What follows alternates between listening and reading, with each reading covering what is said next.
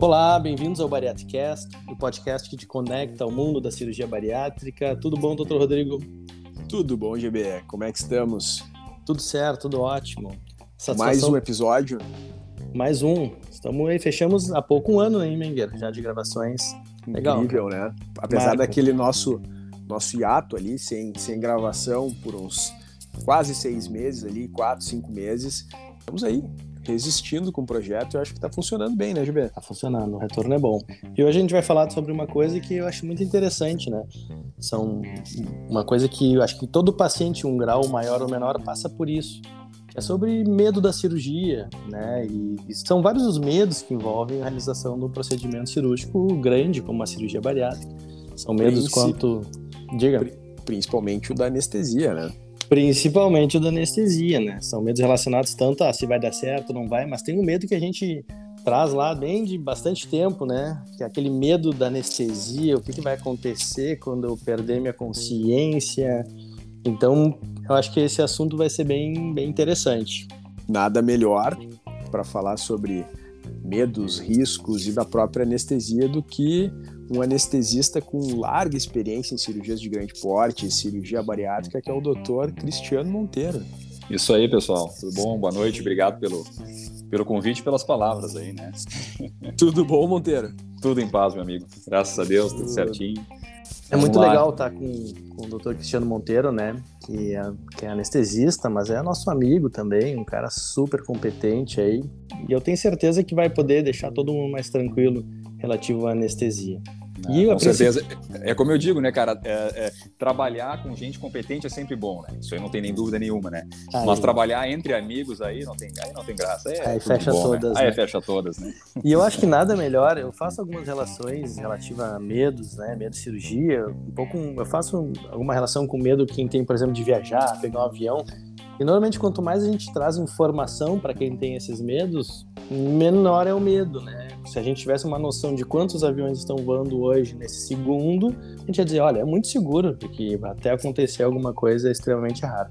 Eu acho que esse é o nosso objetivo. Quanto mais a gente trouxer informação para o paciente do que, que acontece nesse período da cirurgia, ele vai se sentir mais seguro. Então, nós vamos te fazer algumas perguntas, Monteiro. Quanto mais a gente sabe, mais se dissolve os medos, né, IBL? Mais se dissolve, exatamente. Monteiro, uh, que tipo de anestesia a gente faz para um paciente que ele vai se submeter a uma cirurgia bariátrica? Bom, então, uh, em primeiro lugar, o, o, procedimento de cirurgia bariátrica, uh, ele é tido, né, por óbvio, como um procedimento que precisa uh, de anestesia geral. Então, uh, atualmente, cada vez uh, mais, acho que vocês podem me corrigir, acho que os procedimentos por vídeo estão mais do que largamente aplicados, né? Os procedimentos com cirurgia aberta estão cada vez sendo menos feitos, né?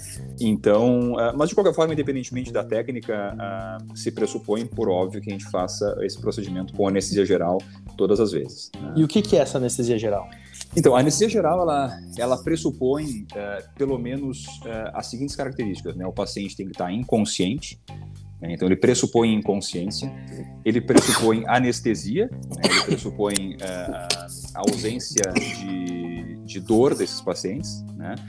Uh, e ele pressupõe uh, bloqueio neuromuscular, ele pressupõe relaxamento muscular desses pacientes. Né? Então, a ideia é que a gente consiga uh, controlar o, o procedimento sem perder essas três características básicas. Né? E para isso, a gente se vale de medicações específicas para manter o paciente de, man de, maneira segura ao longo de todo o processo. Em resumo, Monteiro, o paciente dorme e não vê nada, é isso? Exatamente. Né? O paciente dorme, não vê nada, o paciente não sente nada. Uh, existem uh, parâmetros que a gente acompanha uh, pelo monitor, pelo paciente em si, né, examinando fisicamente o paciente, parâmetros que fazem com que a gente tenha total controle nesse sentido. Né? O paciente não vê nada, não sente nada. E no geral, os pacientes eles têm até acredito uma mística em relação à anestesia geral, né? O paciente fala, ah, doutor, mas é anestesia geral, como se fosse algo assim grave, como se fosse algo difícil. Mas Monteiro, me corrige se eu estiver errado. Eu acho que poucas anestesias, poucos tipos de anestesia hoje são tão seguros. O médico anestesista tem o paciente tão na mão, assim, tão bem controlado quanto a anestesia geral. Com certeza, concordo totalmente contigo. Não há o que corrigir, não. A ideia de, de, de, controle né, que a gente tem é, sobre o paciente durante um procedimento de anestesia geral ele é, vamos dizer assim, ele é muito confortável para nós anestesistas, né? A gente se sente muito bem uh, quando a gente se vale dessa técnica, justamente por a gente poder ter controle sobre as funções vitais de uma forma geral, né? Uh, mesmo quando a gente fala, e aí já começando né, a, entrar um pouquinho mais no, no, no, no, na especialidade da cirurgia bariátrica por si, mesmo quando a gente fala em controle de, de é, via aérea, né, a parte respiratória é sempre um dos, um dos maiores uh, receios né, em relação a, ao paciente obeso, ao paciente que vai se submeter à cirurgia bariátrica. Mesmo nesses casos, a gente se sente confortável uh, podendo uh, acompanhar esses pacientes e, e, e mantê-los, entre aspas, digamos assim, sob o nosso controle ao longo do processo todo. Monteiro, aquele paciente que vai chegar então para fazer essa cirurgia, que, que ele vai, o que, que vai acontecer com ele? Como é que essa anestesia geral funciona do ponto de vista do paciente? Bom, a partir do momento que o paciente entra em sala, né, a gente bate aquele papo inicial, né, a gente já tinha uh, algumas informações prévias, né, que muitas vezes uh, são colhidas uh, num pré-operatório, seja ele em ambiente de consultório, seja ele num ambiente operatório imediato, né, na sala de espera ali antes de entrar em cirurgia. Então, informações básicas, né, como dados de peso, histórias de doenças de saúde prévias, né, hipertensão, diabetes, coisas do tipo, né, alergias, né, então toda uma série de informações que a gente costuma perguntar é, para os pacientes num, num pré-operatório imediato. Algumas dessas informações, inclusive, já vêm né, previamente, né, o cirurgião muitas vezes já vem com essas informações para nós. Né. Quando o paciente entra em sala, a gente posiciona ele na cama, né, já no, na cama onde vai ser feito o procedimento, e é sempre a, o primeiro passo é sempre procurar uma veia, né, como a gente diz. Então, pegar essa veinha que em alguns pacientes, no caso da cirurgia bariátrica, né, é, sempre existe esse temor, né? Eles, muitos deles chegam assim, ah, doutor, hoje tu vai ter dificuldade, ó, oh, doutor, muitas vezes, né, é, já tentaram e não conseguiram, enfim. Né? Uh, eu costumo dizer que a gente sempre dá um jeitinho, né? Uh, é difícil. E dá mesmo, né? E dá mesmo, como tu sabe, né, Giovanni? É. A gente tem uh, bastante experiência nesse tipo de, de, de, de procedimento, em especial nos pacientes submetidos à cirurgia bariátrica. Então, a gente se sente também bem tranquilo em relação a isso. Né? Essa veia sendo pega, então a gente parte para uma monitorização do paciente, né? Então a gente faz um controle básico ali, controle é, com cardioscópio, né? Medalhinhas no peito. As medalhinhas no peito, né? Os adesivos, aquele que a gente coloca no peito, a gente vai controlar. Aquele prendedorzinho de roupa no dedo. Isso, exatamente, prendedor de dedo, aquele anelzinho uh, luminoso no dedo, né? O monitor de pressão arterial, né? Pelo menos essas três coisas inicialmente antes da indução da anestesia. Né? Então, uh, que a gente chama de oxímetro de pulso, que é o anelzinho do dedo, né? para a gente acompanhar o, o, a concentração de oxigênio no sangue né, dos pacientes. Né? As medalhinhas nessa, né? esses, esses, uh, esses adesivos no peito, para a gente controlar a frequência cardíaca, as alterações de ritmo e tudo mais. Uh, e a monitorização da pressão arterial, né? Aquele, aquela, aquela, aquele, aquele compressor que fica no braço ali, né? Apertando os pacientes a cada 4, 5 minutos mais ou menos. E depois o paciente dorme. E depois o paciente dorme, né? A gente parte então para indução anestésica. A indução anestésica ela é toda ela neste tipo de cirurgia, né? Tem alguns casos uh, de exceção uh, para outras técnicas, para outras uh, para outros procedimentos, mas para a cirurgia bariátrica a indução ela é sempre feita com medicação intravenosa. então a gente faz alguma uma sequência de alguns remédios ali que eh, fazem com que o paciente perda eh, a consciência em questão de poucos segundos. Assim, alguns deles brincam, inclusive, né? Não, bah, doutor, olha, capricha aí, porque eu não costumo dormir fácil. E eu brinco com eles, não, a gente sempre vence. Aqui a gente sempre vence, não se preocupe. As medicações são boas. Né? São boas, são boas. Não tem como. Eh, eu já, já tive dois procedimentos onde eu fui sedado e eu, olha, Monteiro, eu tentei ficar acordado e a gente não consegue. não, consegue, não consegue, cara. Realmente, atualmente a gente tem drogas muito seguras, é, de efeito é, muito rápido. Enfim, a gente se sente bem confortável, assim, realmente é muito tranquilo.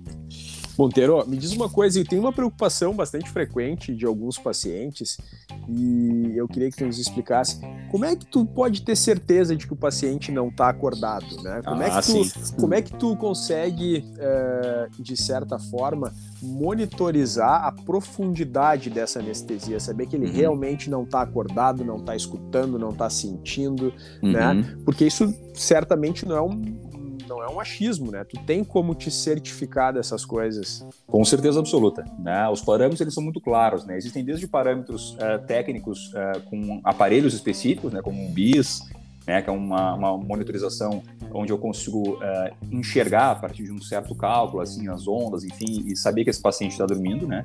Mas mesmo sem o BIS, a gente tem condições totais de, de, de entender se o paciente está uh, acordando ou se ele está dormindo, né? Uh, e os parâmetros são basicamente baseados em, contro em controle de frequência cardíaca, pressão arterial, coisas que são fáceis para nós, com a monitorização essa mais básica que a gente coloca nos pacientes, a gente consegue com muita tranquilidade é, saber se o paciente está despertando ou não.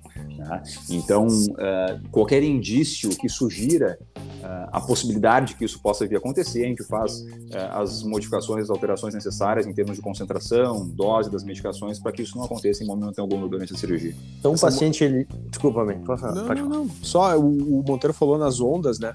É a monitorização das ondas cerebrais. Tu consegue ver a atividade cerebral do paciente durante o procedimento anestésico, né? Exatamente, exatamente. É como se fosse um, entre algumas aspas, um, um eletroencefalograma, né, né, tem isso, mas enfim, o BIS ele possibilita com que, que a gente uh, enxergue as ondas cerebrais né, dentro, em um monitor específico e a partir disso é feito um cálculo né, nessa máquina e nos dá um número. E a partir desse número a gente tem de maneira muito fácil e tranquila assim a, o diagnóstico, né, se o paciente está, digamos assim, num, num, num profundidade adequada de anestesia, como a gente diz. E o paciente normalmente ele acorda quando? É, isso é uma coisa interessante, né, que aconteceu, que vem acontecendo nos, nos últimos anos, né, graças ao desenvolvimento de algumas drogas, é, em especial é, inalatórias, e também algumas técnicas de intravenosa total, né, como se faz já há alguns tempos, alguns anos, a gente tem a possibilidade de, de despertar o paciente, de acordar esse paciente ainda em sala, né, ainda na sala cirúrgica, depois que tudo tiver pronto, é, curativo feito, né, é, o paciente já aquecido, né, é, é, é a gente tem a condição total de, de, acordar esse paciente ainda em sala, né. Particularmente, como o Giovanni sabe, gosto inclusive que esses pacientes assim que despertem é, sejam capazes de, de passar para sua cama que vai para a sala de recuperação depois? Então são eles mesmos que, que passam sozinhos para essa cama. Né? Por óbvio, né, existe uma, uma diferença do, do, quanto que cada paciente se recorda desse período. Né? Algumas das drogas que nós usamos elas têm algum efeito de amnésia, então pode ser que alguns pacientes lembrem um pouquinho mais, outros lembrem um pouquinho menos, mas todos eles saem é, acordados de sala para ir para a sala de recuperação. É comum eles recobrarem a consciência ou ter a primeira lembrança já lá nesse R, né, Monteiro? Com certeza, exatamente. E muito por isso, né? Por, a gente nunca sabe o quanto é, de amnésia é, retrógrada que, que, as drogas oferecem, né? o mais comum é exatamente isso, né? Que, que eles se lembrem do, do, momento que eles estão chegando na sala de recuperação, que, as, que os enfermeiros, os técnicos de enfermagem estão começando a conversar com eles já na sala de recuperação, né? Mas no meu caso, por exemplo, como eu disse, né, é, todos eles passam sozinhos para sua cama na sala de, pra, da, da, cama da sala de recuperação. Já estão então, te escutando, já estão obedecendo. Já estão me ouvindo, já estão obedecendo comandos. Já estão respirando sozinho. Exatamente, já estão respirando sozinho. Inclusive, é uma coisa muito importante, né? A gente ter a, a total é, segurança de que o paciente está respirando sozinho, de que ele tem controle de via aérea né, para que a gente possa, então, aí sim, passá-lo para a cama de recuperação e direcioná-los até a sala de, de recuperação pós-anestésica daí. Estendendo um pouquinho, desculpa, Javier, uh, estendendo um pouquinho a, a, atuação do anestesista, não só dentro da, da sala cirúrgica ali, não só no momento da cirurgia, né, Monteiro? Uhum. Mas, enfim, quando esse paciente ele uh, recobra a, a consciência, ele passa a entender o que está acontecendo já na sala de recuperação, é o momento que a grande maioria dos pacientes eles acabam referindo que é o momento que eles sentem desconforto, que eles uhum. sentem um pouco mais de dor, que uhum. eles sentem um pouco mais de náusea, né? Como é feito esse cuidado, Monteiro, ali em relação às orientações, à prescrição, à passagem do caso para o médico na sala de recuperação? Tem médico? Quem é que uhum. cuida desse paciente nas uhum. primeiras horas ali enquanto ele se recupera da anestesia? Uhum.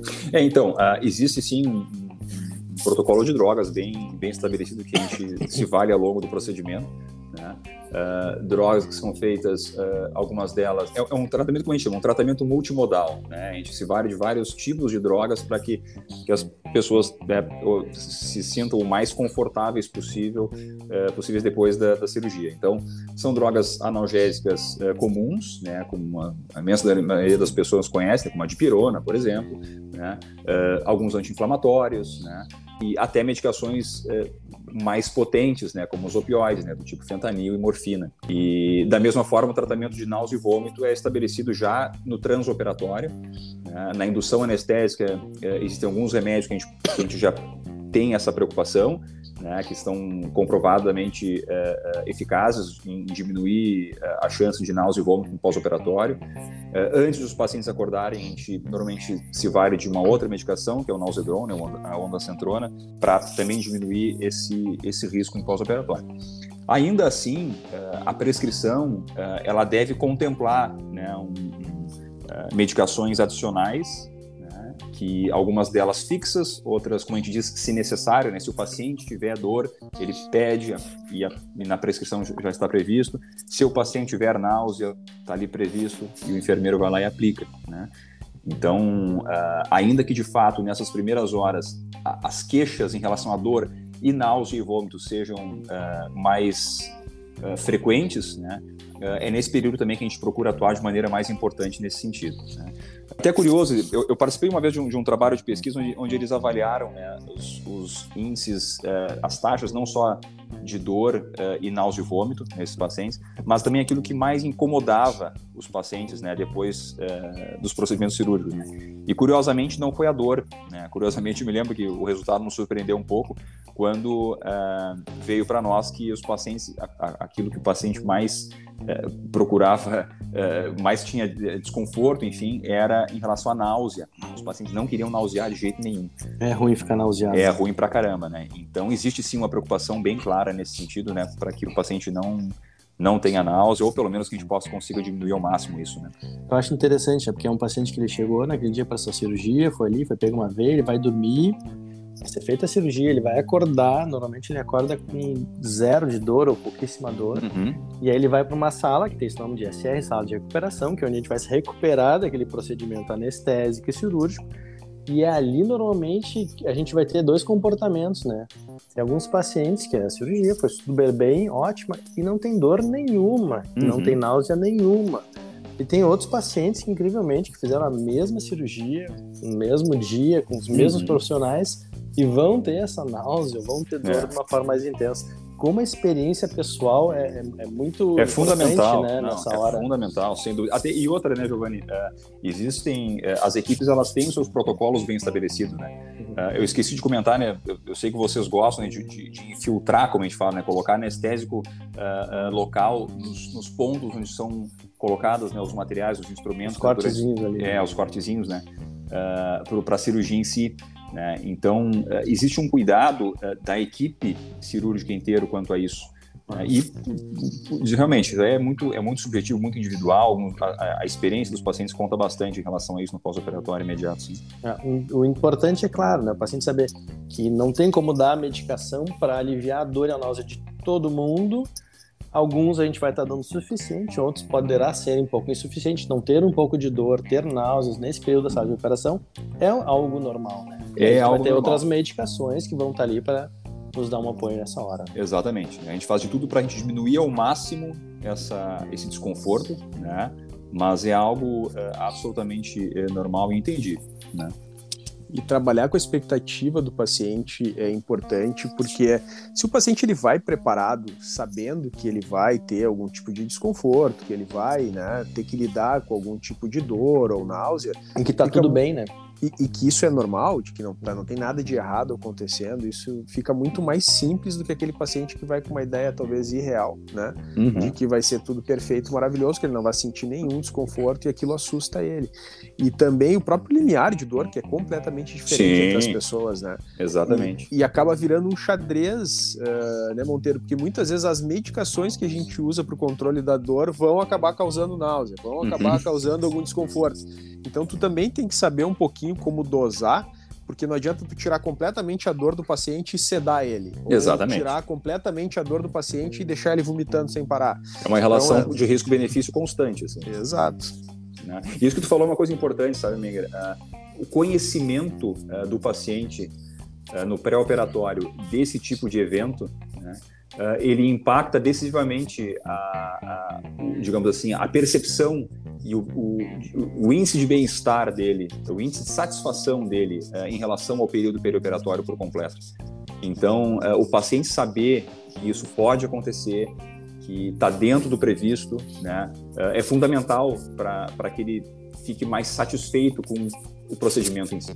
Perfeito, é verdade. É a velha tática de preparar para o pior. É melhor chegar é. esperando o pior e ver que, que foi tranquilo do que chegar de salto alto, né? Achando é que vai ser tudo e daqui a pouco, né? Qualquer experiência por menos desconfortável que seja, ela acaba sendo super valorizada, ela acaba, né, tendo um, um né, ela acaba sendo percebida como algo muito maior, né?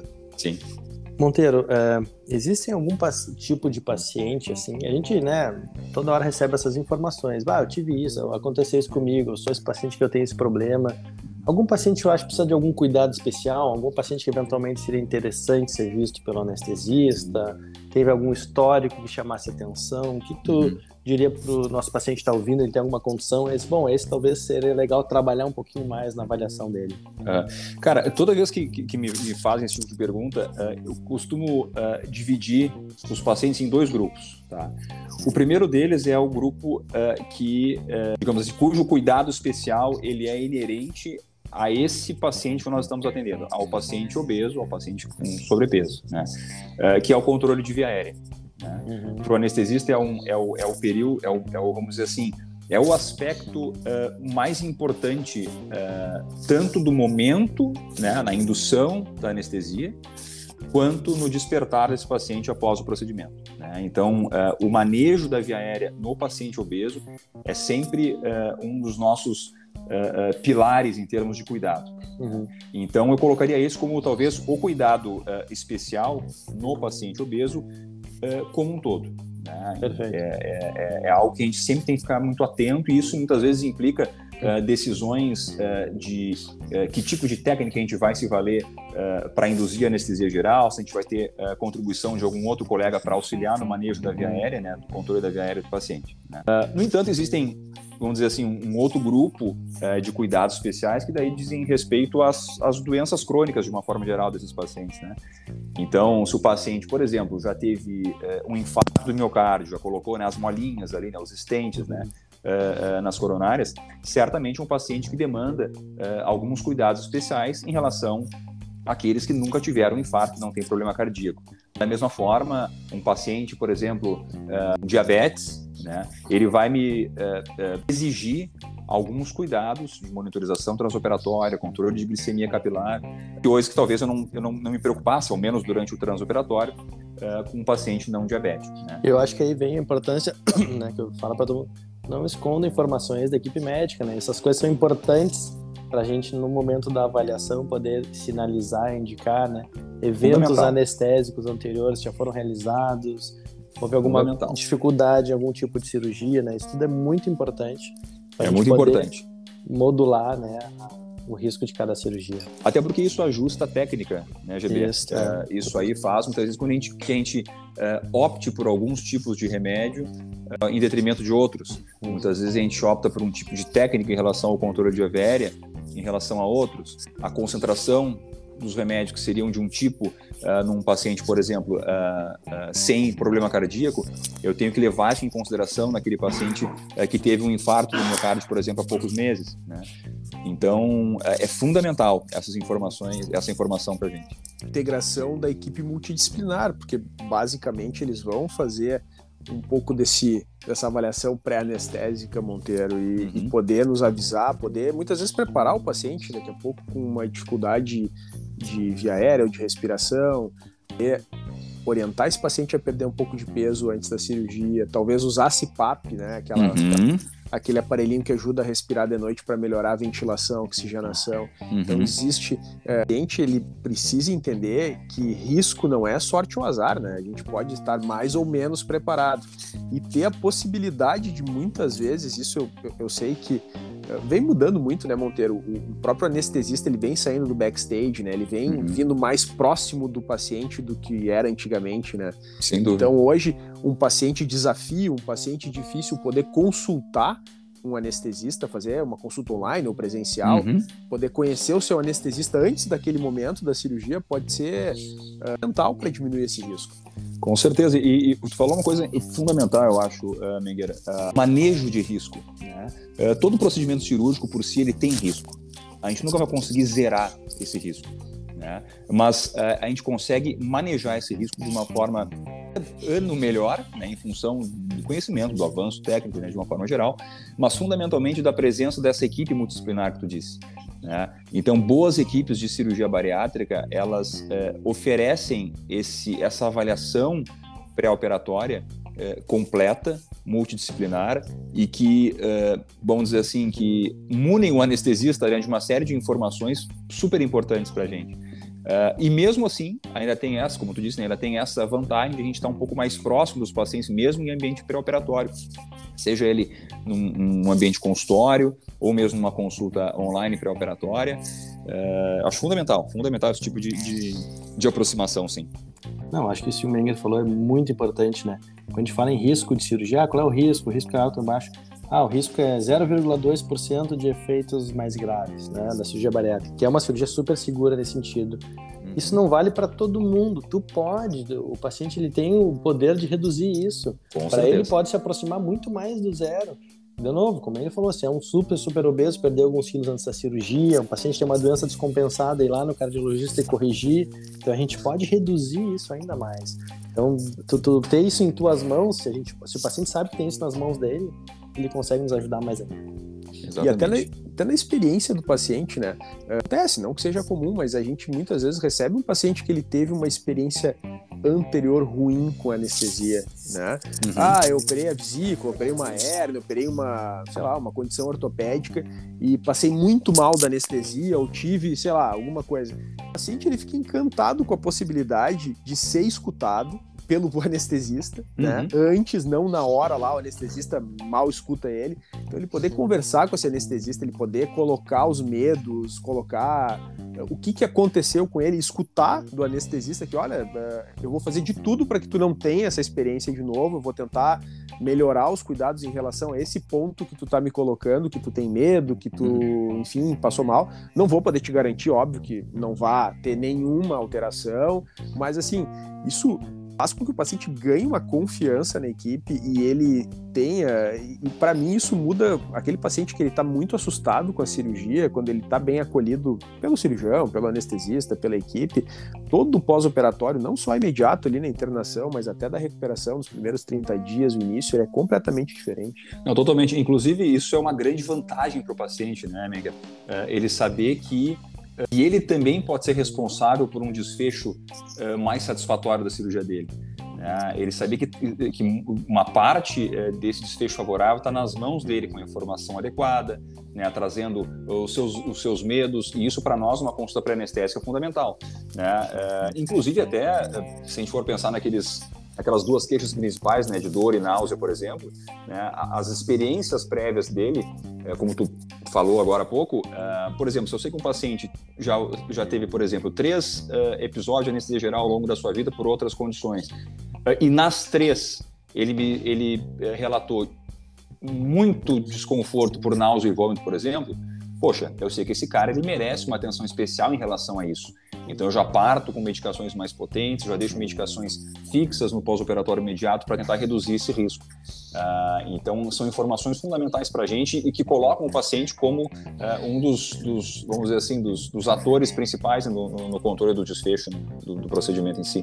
Tero, uh, queria te agradecer, cara, muito aí uh, para ter aceitado o nosso convite.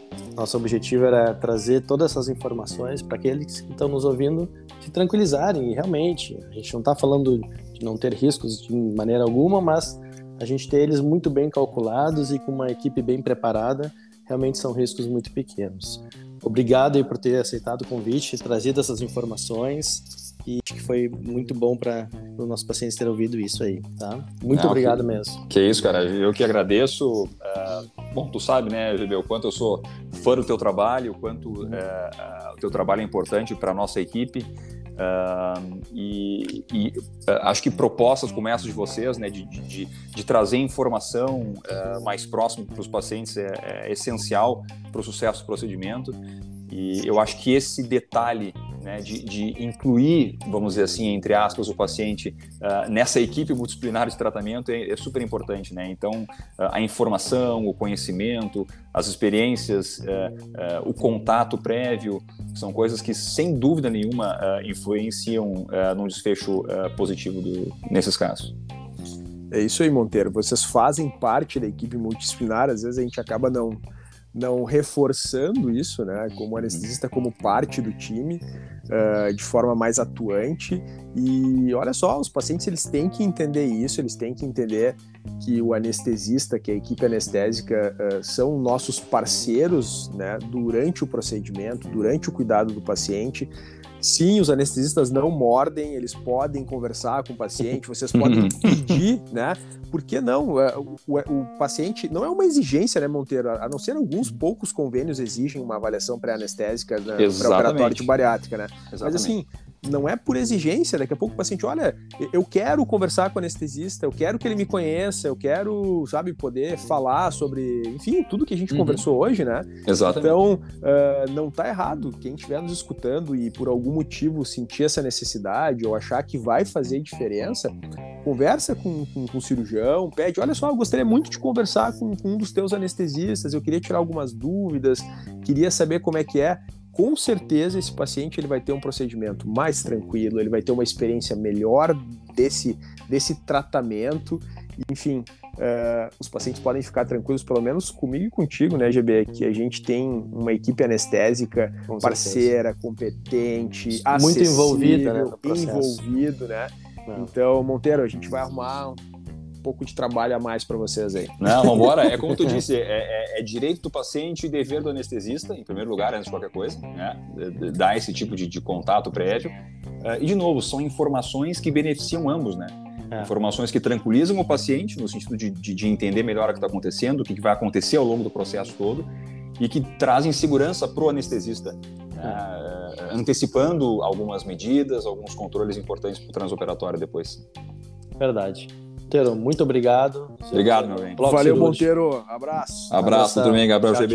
Uma boa noite. Valeu. Tchau, tchau. Tchau, tchau.